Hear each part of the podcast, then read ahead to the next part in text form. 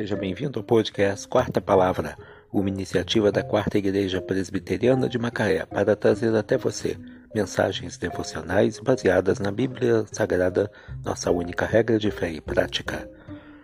Nesta quarta-feira, 11 de outubro de 2023, veiculamos a quinta temporada do episódio 283, quando abordamos o tema O Pecado, o maior de todos os males. Mensagem devocional de autoria do Reverendo Hernandes Dias Lopes, extraída do devocionário Gotas de Esperança para a Alma, baseada em Tiago 1, versículo 15. Então, a cobiça, depois de haver concebido, dá à luz o pecado, e o pecado, uma vez consumado, gera a morte. O pecado é a transgressão da lei de Deus é a rebelião contra os preceitos divinos. O pecado é errar o alvo, é viver na contramão da vontade de Deus.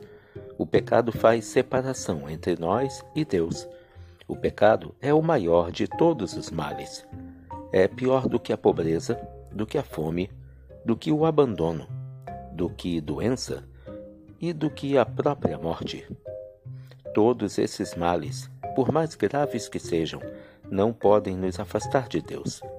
Mas o pecado separa o homem de Deus agora e depois o lança nas trevas eternas, banindo para sempre da face do Senhor.